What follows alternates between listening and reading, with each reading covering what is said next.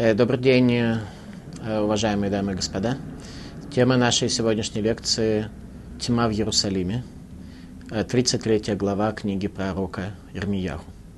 Если бы меня попросили привести один самый центральный стих, который, с моей точки зрения, является главным, что сказал пророк Ирмияху, то я бы воспользовался 25 стихом именно этой 33 главы, где сказаны следующие слова – Кома Рашем, им ло бритию мам варец лосамти. Так сказал Всевышний. Если бы не завет мой днем и ночью, законов неба и земли я бы не поместил. Иными словами, этот мир, его существование обуславливается соблюдением человеком закона. И закон, завет этот актуален днем и ночью. Что означает днем и ночью? Днем в условиях существования Иерусалимского храма, ночью в ситуации, когда он отсутствует. Иными словами, давайте пытаемся понять немного глубже этот стих, который, с моей точки зрения, является центральным.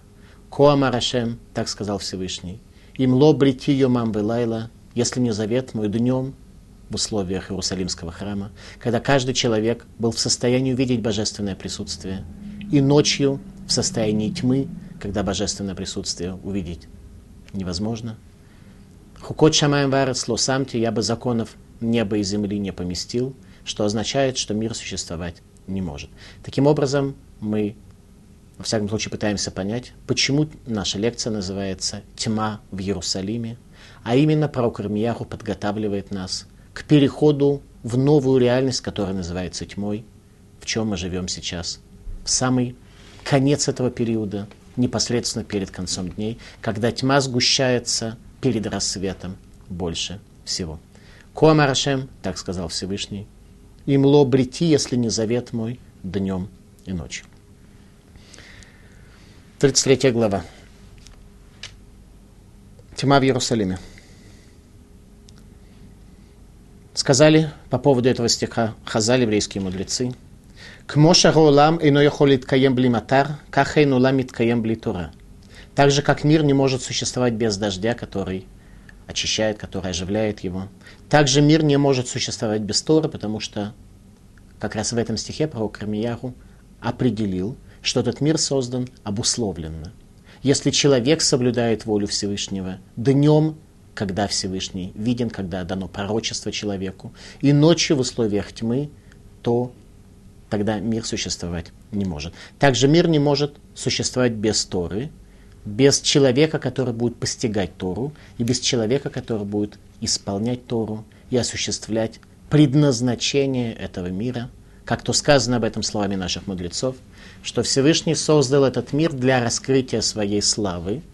Стало быть, каждый, кто пользуется этим миром не для раскрытия славы Всевышнего, а для своей какой-то личной цели, он просто осуществляет, совершает воровство, он ворует этот мир у Всевышнего. Соответственно, благословения в такой ситуации он в своей жизни не получает, и оказывается, что он начинает впустую гнаться за теми радостями и страстями, которые он хочет. Мир создан по определению хозяина мира ради раскрытия его славы, чтобы дать самое большое добро творением, которое только они могут получить, а именно божественное присутствие, а не мелкие радости, которые хотят творения, которые, следуются, которые следуют за стремлениями своего злого начала. А злое начало устремляет нас, как правило, к ценностям и к интересам достаточно приниженным, и хочет всего лишь увидеть нас на эшафоте, чтобы при этом доли будущего мира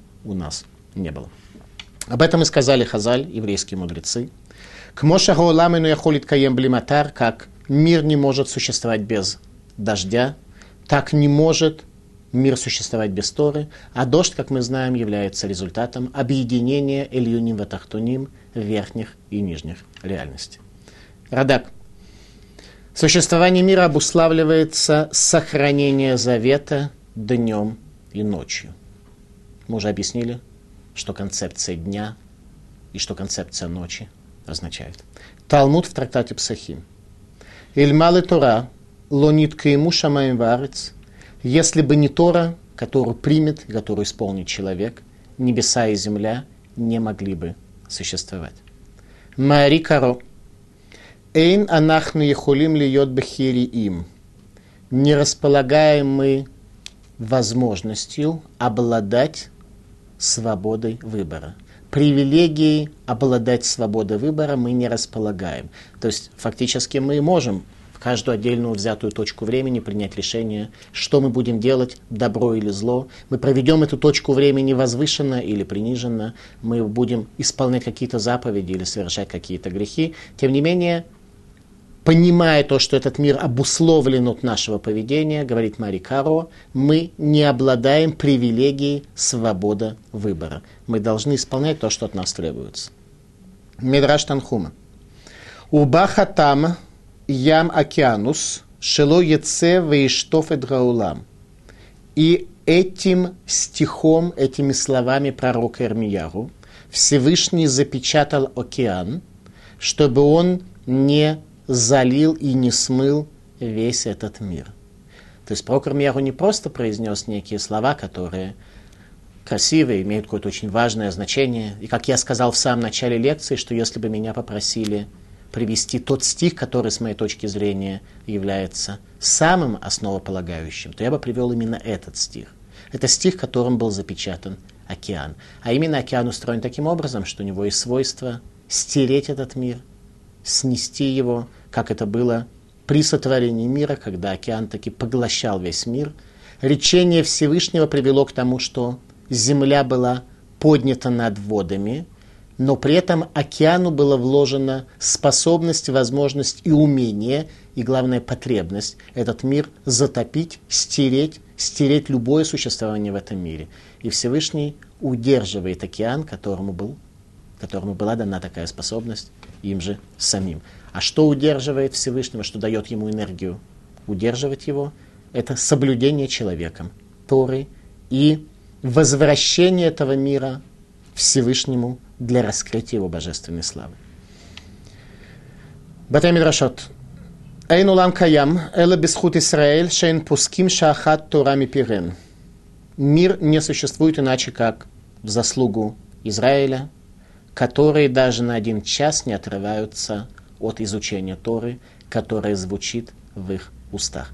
Наше изучение в целях исполнения Торы действительно является определяющим в этом мире, и оно самым определяющим образом оказывает влияние на мироздание вообще и на каждого из нас отдельно взятого, тем, что изучение нами Тора приводит к тому, что нас океан страстей, океан жизни, океан влияния и воздействия не может охватить, поработить и стереть наше существование. Там, где у человека есть Тора, там он является такой личностью, которая может пройти через огонь и через воды.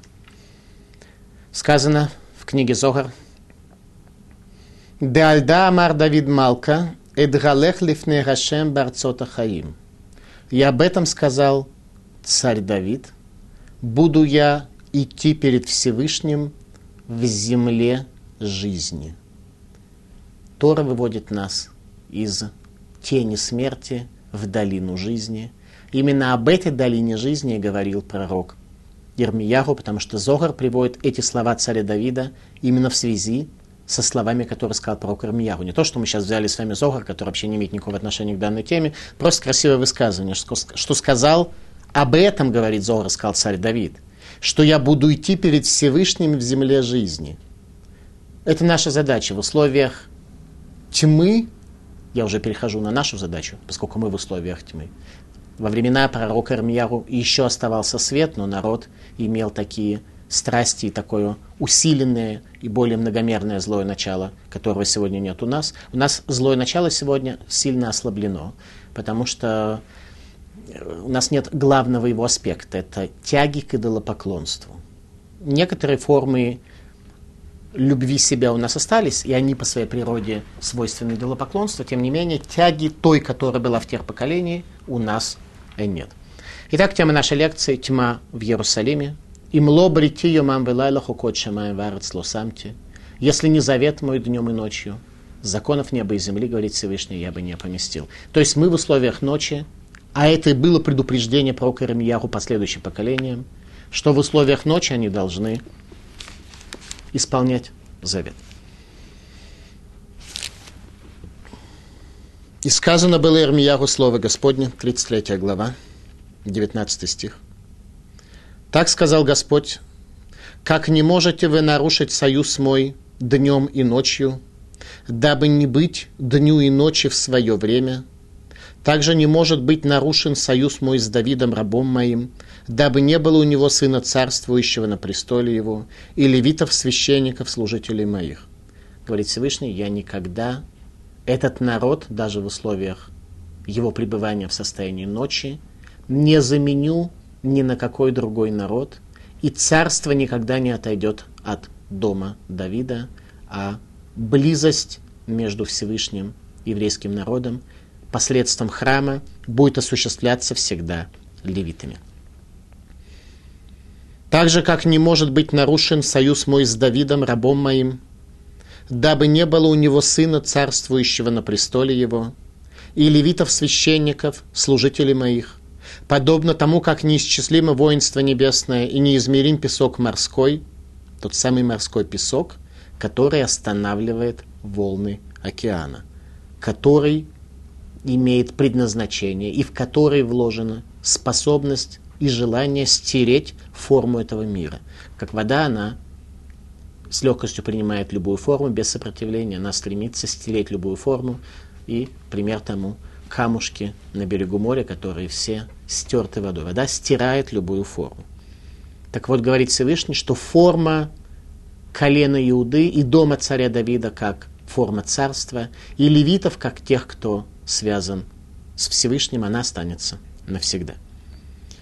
И сказано было Ирмияру слово Господне, Разве ты не заметил, как народ этот толковал, говоря, «Оба эти семейства, которые избрал Господь, Он их отвергнет, и как презирают они народ мой, будто Он уже для них не народ». Что происходит? Кто презирает еврейский народ? Сам же еврейский народ презирает. Мы сами начинаем презирать, то есть с недостаточным уважением относиться друг к другу, когда видим, как каждый из нас стремится за своим телесным, за своим карманом, за своими какими-то интересами вторичными и критичными. В такой ситуации мы действительно приходим в состояние безайон лицурата Адам, позор духовной формы человека. Тогда мы начинаем не уважать в первую очередь сами себя, безусловно, окружающих, и происходит у нас полный духовный сбой.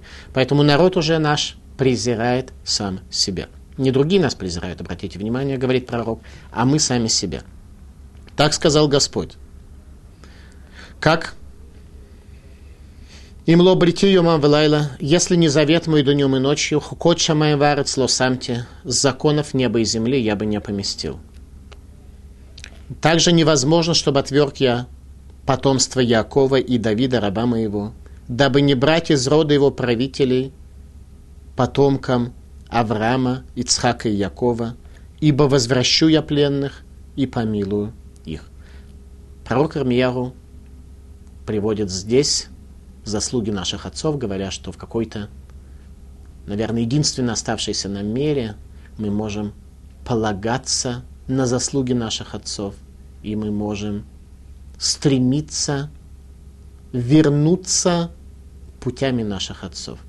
Обратите внимание, что не случайно еврейский народ изгоняется в Вавилонию, в место, откуда пришел Авраам, тогда, когда раскрыл перед собой Бога Израиля. Бог сказал ему, «Лех леха мярцеха, уйди из этой земли в землю, в которой я покажусь тебе». В ту землю, где я покажусь тебе.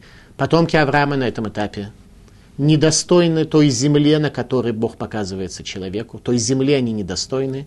И происходит изгнание в Вавилон, Эльбейт, Имам. Что от нас требуется сегодня в условиях тьмы? В условиях тьмы от нас требуется лахзор лемалат авотейну, вернуться к возвышенности наших працев. В аспекте исправления человеческих качеств и в аспекте нахождения и раскрытия Бога в этом мире в условиях, когда тьма сгущается перед рассветом больше всего. Наша задача стать похожими на Авраама и Ицхака. Чтобы на нас по отношению к нам исполнилось благословение Юсефа, данное его сыну, чтобы Вейкаре Бахемшми, чтобы имя Якова и наших працев было на нас, чтобы мы выглядели возвышенно и духовно. Пророк Ирмиягу говорит, что мы что-то должны понять из того, как ориентировались наши працы в условиях тьмы, в которой они жили. Наши працы, и в первую очередь Авраам, были первыми, кто поставил перед собой задачу раскрыть этого Бога, поняв, что не может быть такое сложное мироздание само по себе, без хозяина, без Творца, предположить, что в процессе эволюции из динозавра, а до этого более простых э, существ, дошли до человека, такое в голову рационально мыслящему человеку прийти не может. Когда мы рождаемся в этом мире столь сложном, столь многомерном, столь точно и утонченно построенным, и при этом мы не задумываемся о вопросе, кто же здесь хозяин, то есть проблема с нашим э, интеллектуальным уровнем. И пророк Ирмияру посылает нас Эль Малота Вотейн. Еще раз, что он говорит? Как невозможно, чтобы я отторг потомство Якова и Давида, раба моего, что всегда останется заслугой, всегда останется память о потомках Авраама, Ицхака и Якова. Продолжает пророк Ирмияру упоминание о наших працах. До сих пор он о працах в тексте не упоминал. Сейчас, когда наступает полная тьма, перед нами стоит задача исполнить им лобрити йомам белайла, если не завет мой днем и ночью, законов неба и земли я бы не поместил. Есть у нас в Торе, на самом деле, один стих, который сам по себе страшен. Написано так. «Эт шаптутайте шмеру умик души тирау, они гашем». «Субботы мои соблюдайте, и перед храмом моим трепещите, я Бог». И в Талмуде задается вопрос, а какая связь между первой и второй частью этого стиха? На первый взгляд, э, просто опечатку переписчик э, допустил. Нет никакой связи. Суббота мои соблюдайте, перед храмом моим трепещите. Какая связь? Талмуд объясняет, какая связь, что на самом деле это не опечатка. Талмуд говорит, как соблюдение моих суббот навсегда, так и трепет перед храмом навсегда. Как соблюдение суббот актуально в условиях существования храма и в период, когда он разрушен. Также и трепет перед храмом должен быть всегда тогда, когда он построен, и тогда, когда он разрушен. Иными словами, если мы во время путешествия по Израилю приходим к стене плача, и у нас пусто, и у нас нет эмоции трепета перед величием, которое раскрывается перед нами, то это означает, что мы просто еще недостаточно учили книги пророков и книги Мусара для того, чтобы постичь мудрость трепета. По-русски это не очень звучит, мудрость трепета, но это именно то, что принес Мусар в 19-20 веке, как мудрость трепета перед Богом, как Бога раскрыть в этом мире таким, чтобы ты мог исполнить слова царя Давида, «Швити Рашем Ланигдитамид», «Поместил я Бога перед тобою, перед собой всегда», как к этому прийти в последние поколения, это мудрость Мусара. А в те поколения и в большой степени для нас сегодня это книги пророков, которые как раз об этом и говорят. Итак, наш праотец Авраам, давайте немножко попытаемся понять, как Авраам мыслил и что он видел в мире тьмы, в которой он был тогда. Понятно, что тогда мир тьмы был совсем не такой, как после разрушения храма. Тогда это был мир тьмы до строительства храма, когда все-таки какие-то элементы связи между Богом и человеком были. Сегодня тоже есть какие-то элементы, но совсем не такие. Так вот, э, на примере Авраама мы сможем убедиться и научиться чему-то, и главное понять, что пророк Армияру нам здесь говорит, о том, что мы должны лахзор ли маалота ватейну, мы должны вернуться к величию наших отцов. Десять испытаний прошел Авраам. Первое испытание звучало в том, что Всевышний говорит ему, оставь Вавилонию, богатую землю, между речи, и пойди в землю, которую я укажу тебе. Представьте себе сегодня вам сорваться со своих земель и пойти непонятно куда в количестве одной особи в место, где находятся язычники, которые говорят на другом языке, которые относятся к другой нации, к другой народности, к другому типу мышления. Первая заповедь была дана Аврааму. Как только Авраам приходит в землю Израиля, второе испытание – засуха. И Авраам снова должен из этой земли уйти. Это была первая засуха с истории сотворения мира, за всю историю сотворения мира. Первая засуха с того момента, как мир был создан. И, наконец, последнее испытание – жертвоприношение Ицхака, на чем я хотел бы остановиться немного более подробно. Мажгих излом же в книге Исуда и Дат, основы знания, пишет, что раскрытие в Торе того, что произошло в испытании жертвоприношения Ицхака, это было самое большое испытание и самая большая трудность, которая была дана когда бы то ни было человеку. Почему?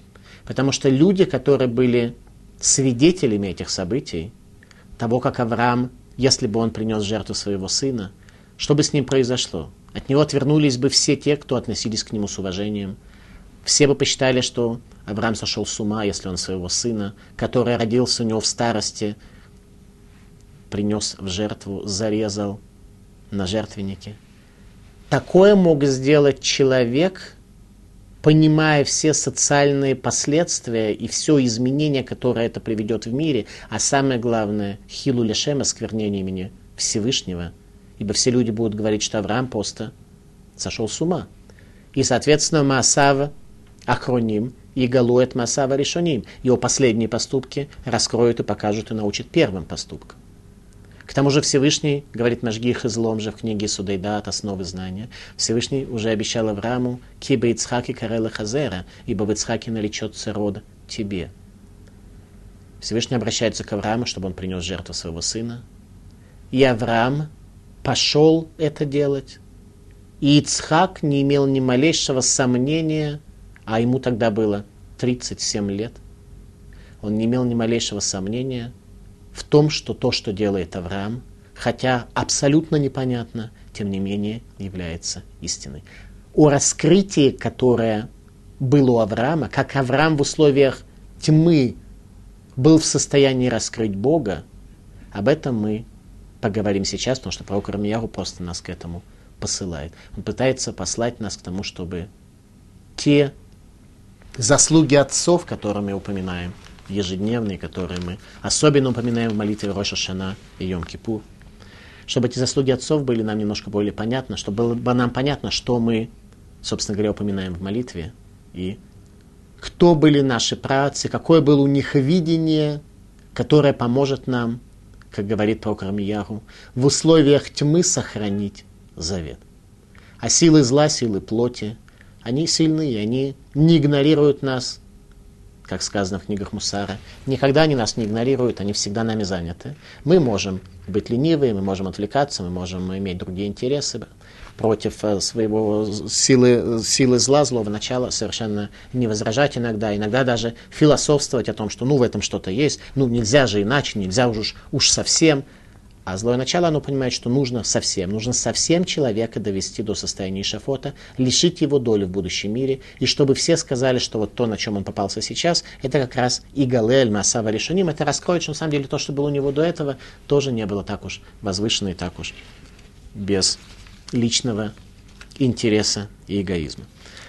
Книга Берешит, глава 22 повествует нам о последнем испытании Авраама, после которого Всевышний сказал, что действительно этот человек достоин величия, и его потомство может стать тем самым участником и стороной завета с Всевышним по исправлению этого мира.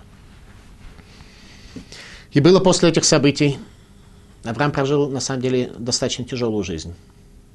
Один из моих э, учеников, э, э, как-то его спрашивали, вот вы пришли к Торе, вам это как-то вот стало легче, помогло вам в каких-то вопросах. Он говорит, вы знаете, скорее стало сложнее. Но это правильно. И было после этих событий. У Авраама была нелегкая жизнь. Много испытаний. И в Египте жену у него забрал египетский фараон. И много-много другого. Было у него много испытаний. Жизнь была очень непростая. Но понимаете, иногда, когда у нас в жизни идет череда сложностей, а потом мы попадаем вдруг э, в такие легкие условия, то мы теряем немножко смысл жизни и нам порой чего-то не хватает. Поэтому испытания, они на самом деле, если ты не боишься, если ты не избегаешь их, они на самом деле могут тебе помочь. Ибо победа над испытанием Ницахон происходит от слова Нецах. Она обеспечивает тебе вечностью. Нецах – вечность, Ницахон – победа. Именно победа, в первую очередь, над собой, ибо если бы у нас рога не торчали в разные стороны, мешая нам движению, то мы бы увидели, что на самом деле испытания никакого здесь даже близко нет в нашей жизни. Только тогда, когда рога у нас торчат в разные стороны, как Саба из Навардак говорит в своей книге Мадригат Адам уровень человека, тогда мы этими рогами цепляемся за все, что, только можно, и ругаем на весь свет о том, что весь свет такой кривой, и в нем все так плохо, и все так недоста... недостойно. Саба из Наварта говорит, что наши рога – это наши плохие качества, как раз то, чем мы отличаемся от наших отцов. Ибо наша задача, как пророк Армияу говорит, «Лахзор ли малат абутейну» – вернуться к состоянию возвышенности наших отцов. Говорит Саба из Навардак, что когда олень бежит по лесу, а за ним волк, то он ударяется рогами, отбивает рога и дальше бежит, так что ничто в чаще леса не может его остановить, и он не запутается своими рогами. Но, говорит человек, от оленя отличается в нескольких аспектах. Во-первых, у оленя чаще леса она объективная, а у человека субъективная. И у оленя рога физические, которые разбить не так легко, это доставляет физическую боль, а человеку нужно лишь свои плохие качества, которые этими рогами развесистыми являются, нужно исправить. Так вот, как исправить? Научиться чему-то от наших працев. И было после этих событий, событий нелегкой жизни, которую прожил Авраам, Бог испытал Авраама и сказал ему, Авраам, и он сказал, вот я. Слова «вот я», они очень емкие. Кто из нас Всевышнему на любой вопрос может сказать «вот я» перед тобой, дан тебе, я слушаю тебя. Мы сразу начнем задумываться, кто же я такой, а, а в какой мере, а что я, что я могу Богу сказать. Обратиться к нам Всевышний к, по имени, и что мы скажем?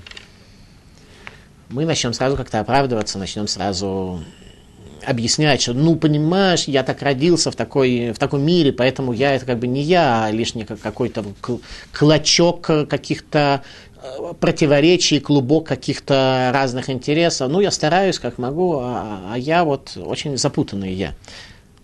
Отвечает Авраам Всевышнему, вот я. В принципе, вот этого уже для лекции было бы достаточно. Просто если мы исправимся, и мы сможем понять, хотя бы просто сознанием нашим понять, что задача, которая перед нами стоит, она вот я перед тобой. И стараться этот клубок внутренних противоречий распутать, уже этого от данной лекции будет достаточно. И он сказал, прошу, возьми сына твоего, единственного твоего, которого ты любишь, Ицхака, и пойди в землю Мурия и принеси его там во все сожжения на одной из гор, о которой я скажу тебе. Возникает вопрос, зачем так много слов? Прошу, возьми. Ну, во-первых, комментатор отмечает, что это не был приказ. Это была просьба, предложение. И поскольку идея принести в жертву своего единственного сына, который родился у, Стар, у Сары в старости, в возрасте 90 лет, что было явным чудом, когда ему говорят, прошу в качестве предложения, просьбы, Авраам мог бы сказать Всевышнему, я не могу, я, это исполнить я не могу. Но именно эта заслуга Авраама и готовность поступить так, она и остается заслугой для еврейского народа. Возьми сына твоего, единственного, которого ты любишь, Ицхака. Зачем это учетверение? Прошу, возьми сына твоего, единственного твоего, которого ты любишь, Ицхака. Просто сказал бы, возьми Ицхака. Было бы понятно, кого надо брать. А явно речь не шла о соседском ребенке чтобы дать награду Аврааму за каждое слово. Во-первых, Всевышний опасался, что если он сразу скажет Ицхак, у Авраама может произойти сердечный удар. Поэтому он говорит постепенно.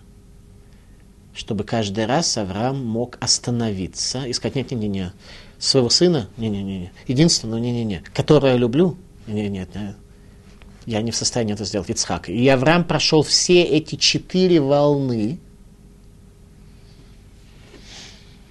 Нужно принести его во всесожжение. И встал Авраам рано утром, оседлал осла своего и взял с собой двух отроков своих, чтобы учить их той особой заповеди, которую он удостоился, которая была раскрыта перед ним. И встал он, пошел а, на место, о котором сказал ему Бог. Обратите внимание, что делает Авраам. Он встает рано утром. Не так, что он, ну, принести, я как бы принесу, но там сейчас время такое очень занято, у меня много заповедей, у меня тут гости, я их э, Торе обучаю, у меня тут сейчас незавершенные какие-то проблемы есть. Ну, через месяц, через два, когда освобожусь, ну, конечно, я исполню то, что Бог скажет. Авраам встает рано утром и берет Ицхака, обратите внимание, сына своего, Тора, которая сколь, столь скупа на слова, она здесь подчеркивает сына своего, что на протяжении всего этого времени Авраам не забывал ни на секунду, что речь идет об воспитании, связанном с его сыном. Авраама, Авраам берет Ицхака, сына своего. И наколол дров для всесожжения – Авраам сам, несмотря на то, что у него были рабы и рабыни, Авраам сам рубит дрова для того, чтобы из Хеврона, где он находился в то время, даже Мицва, даже подготовительные элементы для заповеди он стремился сделать сам, а именно взнуздал осла, что за него могли бы сделать другие, наколол дрова, сделал сам, чтобы каждый элемент заповеди – того, что Всевышний обратил к нему, сделать сам. И встал и пошел на место, о котором сказал ему Бог. Этот путь занял три дня, как мы с вами скоро увидим. И на третий день возвел Авраам очи свои и увидел то место издалека. Прошло три дня. Так, чтобы мы не могли подумать, что Всевышний сказал, возьми, принеси в жертву своего сына, и Авраам тут же берет и режет, у него не было времени подумать, у него было время подумать, три дня пути из Иерусалима в Хеврон. И увидел Авраам то место издалека. И сказал Авраам отрокам своим, сидите здесь со слом, а я и этот отрок пойдем, пойдем туда и поклонимся и возвратимся к вам.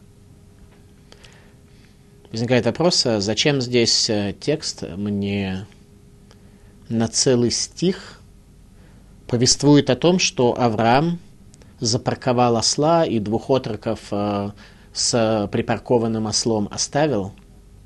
Это мне очень существенно знать, э, где был осел и что было с этими двумя отроками. Речь идет о жертвоприношении Ицхака. Причем есть эти два отрока. История была следующая. Что эти два отрока были Ишмаэль, прародитель арабского народа, и Элиезер, главный духовный наставник дома Авраама. Когда Авраам подошел к Иерусалиму и увидел гору Мория, то он спрашивает своих отроков, те, кто были вместе с ним, видите ли то место, на котором нам нужно осуществить сложи, наше служение?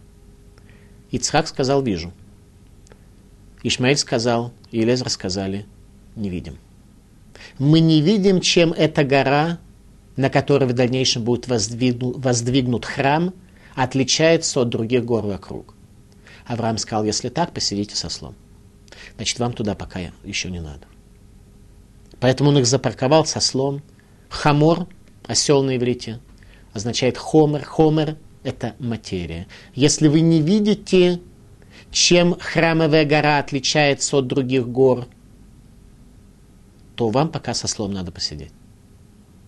Поэтому целый стих Тора пришел нам показать, насколько мы должны быть чувствительны в том, чтобы увидеть, чем храмовая гора от других отличается, увидеть, чем заповеди Тора отличаются от греха, и чем служение Богу отличается от служения собственной плоти. Если мы не видим, то мы пока еще в зоне осла, и нам надлежит быть на парковке. Парковка со слом – это наше место, там, там наше место, там мы пока еще находимся. Авраам, когда он занес нож на горло своего сына, в каком эмоциональном состоянии он был? Комментаторы отмечают, что он был в состоянии радости. И доказательство тому крайне простое, что для того, чтобы услышать слова ангела Всевышнего, не режь своего сына, он должен был находиться в состоянии пророчества, которое дается только в состоянии радости. Радость, еще раз, это не веселье и не возвышенное э, состояние духа, радость это состояние великой гармонии, великого понимания происходящих процессов и удовлетворения от своей жизни. Человек должен пребывать в состоянии радости, не в состоянии заботы, не в состоянии неудовлетворения, а в состоянии радости. Если бы Авраам отмечают в книгах Кабалы, не находился тогда в состоянии радости, хотя, безусловно, это состояние радости сочеталось с тяжелейшими переживаниями о том, что произойдет с Ицхаком, о его судьбе. Тем не менее, Авраам находился в состоянии радости, ибо обладал способностью услышать то, что ангел остановил его руку. Мидраш рассказывает о том, что это было не первое речение, которое на дороге услышал Авраам. Когда Авраам шел из Хеврона в Иерусалим, до того, как он издалека увидел это место на Таеле Тармона Нацив, Авраам пришел с, юга, со стороны Хеврона, Таеле Тармона Нацив, а перед ним как раз раскрылся Иерусалим. По дороге растеклась река. И, в принципе, как бы мы поступили в такой ситуации? Авраам идет приносить в жертву своего сына из Хеврона в Иерусалим. По дороге растекается река. Пройти как бы невозможно. Чтобы мы поняли, что Всевышний нас благословил, дал нам намек с небес. Река, которая обычно вообще там не появляется. И Авраам знал, как бы эти места. Он ходил и в Иерусалим, и в Бейтель, и в Бершем.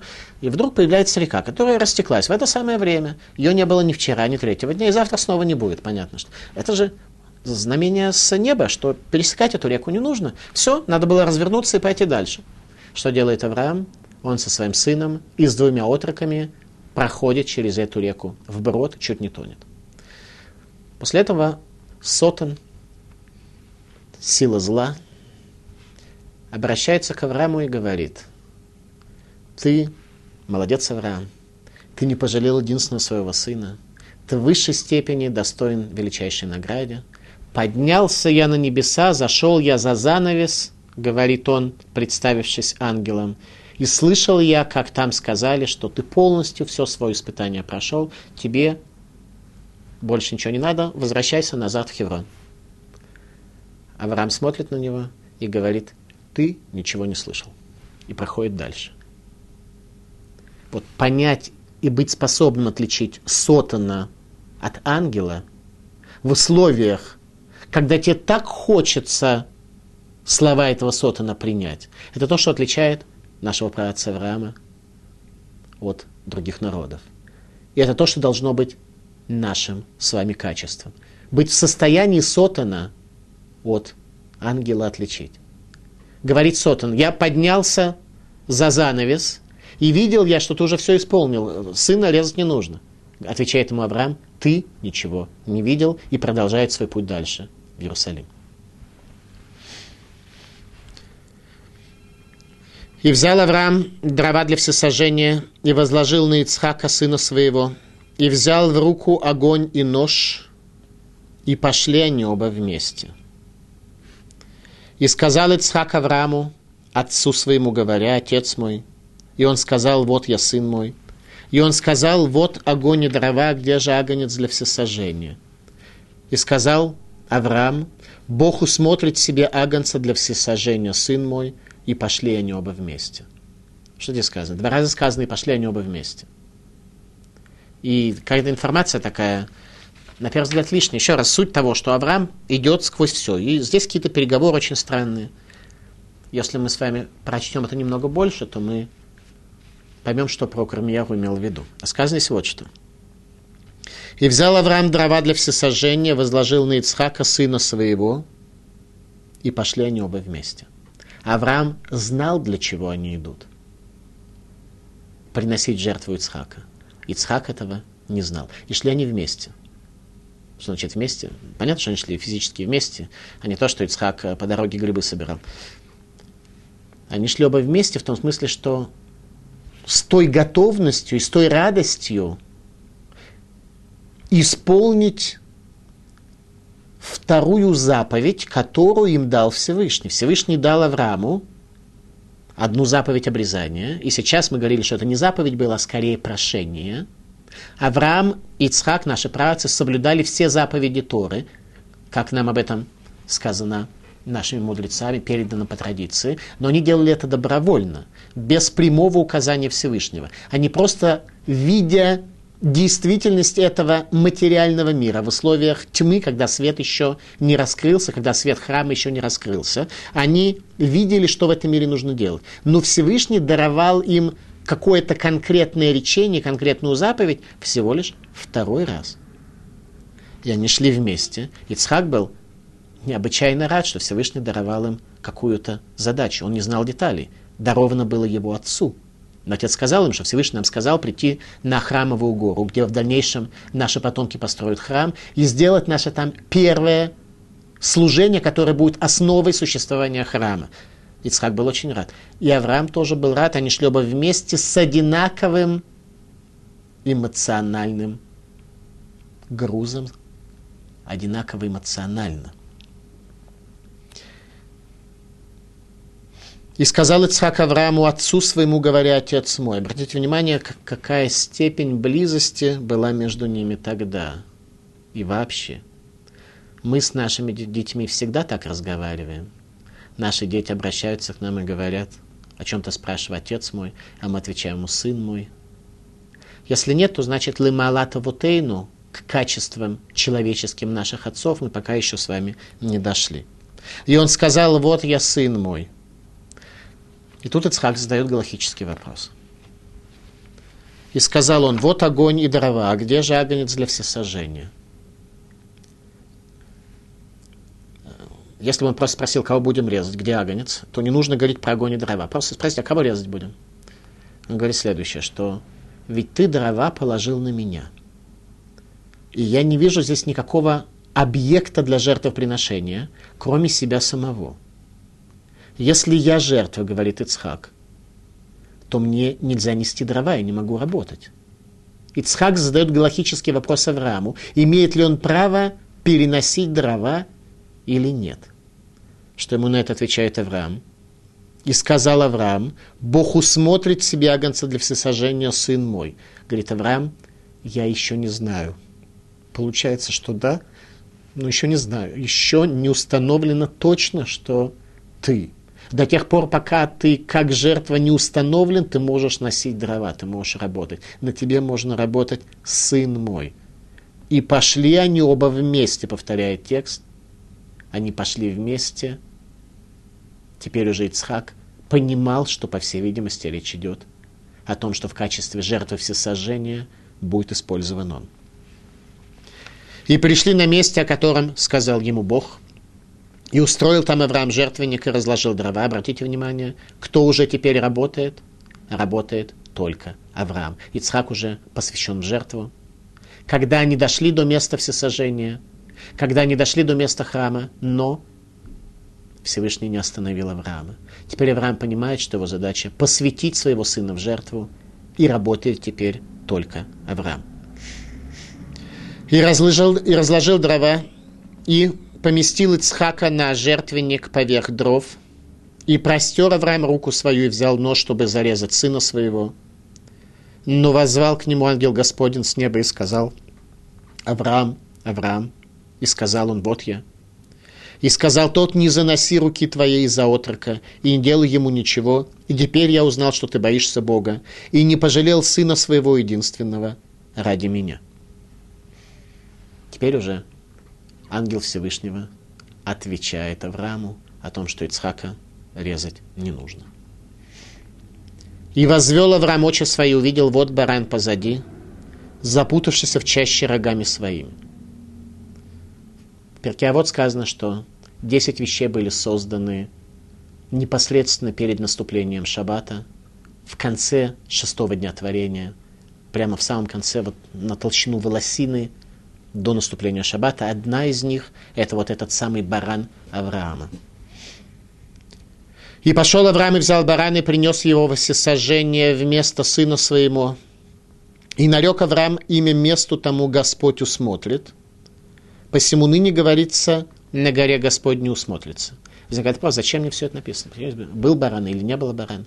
Всем, а, уже мы видим свидетельство, что Авраам был готов исполнить волю Всевышнего даже в том вопросе, который столь противоречил его устоям, который столь противоречил его верованиям, который привел бы к глобальному осквернению имени Всевышнего и к потере Авраамом сына, который родился у него в старости. Зачем нам текст здесь приводит? Про барана. Ну, принесли барана в жертву или не принесли, пусть это даже баран, который был создан. А все те 10 вещей, которые были созданы перед наступлением Шаббата, они все связаны с пророчеством, с раскрытием Бога в этом мире. Зачем мне знать, в конце концов, что даже такого особого барана все-таки зарезали и принесли в жертву и так далее. И возвал ангел Божий вторично к Аврааму с неба. Тут ангел взывает к Аврааму вторично с неба. И сказал, мною клянусь, говорит Господь, что так, как ты сделал это и не пожалел сына своего единственного, то я благословлять буду тебя и умножаю множу потомство твое, как звезды небесные и как песок на берегу моря. Вот тогда Авраам получает благословение. До этого было сказано лишь слова «Я вижу, ты очень хорошо поступил, ты исполнил волю Всевышнего, молодец, все нормально». И вот только после приношения этого барана Авраам получает благословение, только тогда именно это в пословицу вошло. Не то, что Авраам был готов принести своего сына в жертву, вошло в пословицу, а то, что Авраам принес жертву барана. И благословится в потомстве твоем все народы земли за то, что послушался голоса моего. Это надо понять. И поймем мы это следующим образом. Как объясняет Хазаль. Что на русском языке просто неверный перевод – и взял Авраам барана и поместил его не вместо сына своего, а на иврите написано тахат бно, под сына своего. Авраам взял барана, положил его на дрова, а сына положил на барана. И стал ждать ответа, в чем суть замена сына на барана.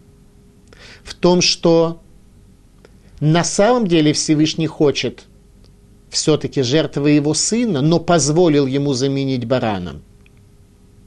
Или на самом деле Ицхака в жертву приносить нельзя. Это было таки действительно только испытание. А в жертву нужно будет принести барана. Авраам стоял и ждал, какой будет ответ. Вот тогда вторично ангел обращается с небес и говорит, мною клянусь, поскольку не пожалел, ты не воспользовался любой возможностью, даже непосредственно данной тебе с небес, спасти своего сына, а ты решил исполнить слово Творца самым лучшим образом.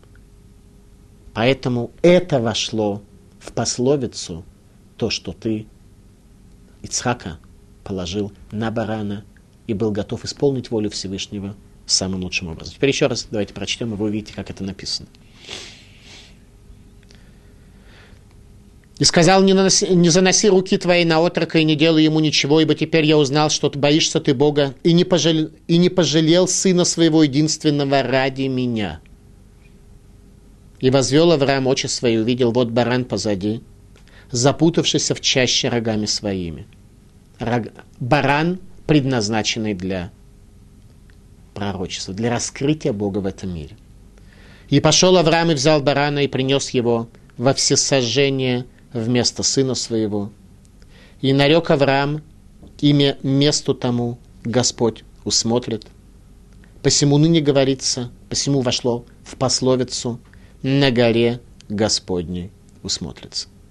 И возвал ангел Божий вторично к Аврааму с неба и сказал, «Мною клянусь, — говорит Господь, что так, как ты сделал это и не пожалел сына своего, то тогда будешь ты благословлен и потомство твое. То есть мы. Мы будем благословлены, если мы вернемся, как об этом говорит пророк Ирмиягу, лема лота вутейну, если мы вернемся к тому самому состоянию возвышенности наших працев, если мы не будем близки к хамору, к ослу, если мы сможем сделать Бога осязаемым для себя, исполнив то, что сказано, Коамарашем, так сказал Всевышний. Им ло брити белайла, хукот шамаем варец лосамти, если не завет мой днем и ночью, законов неба и земли я бы не дал.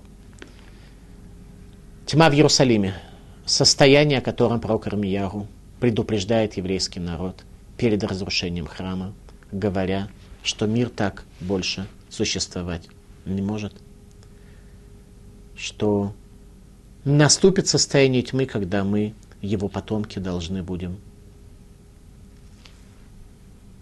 в условиях тьмы исправить себя, вернувшись к величию наших працев, вернуться к тому, чтобы,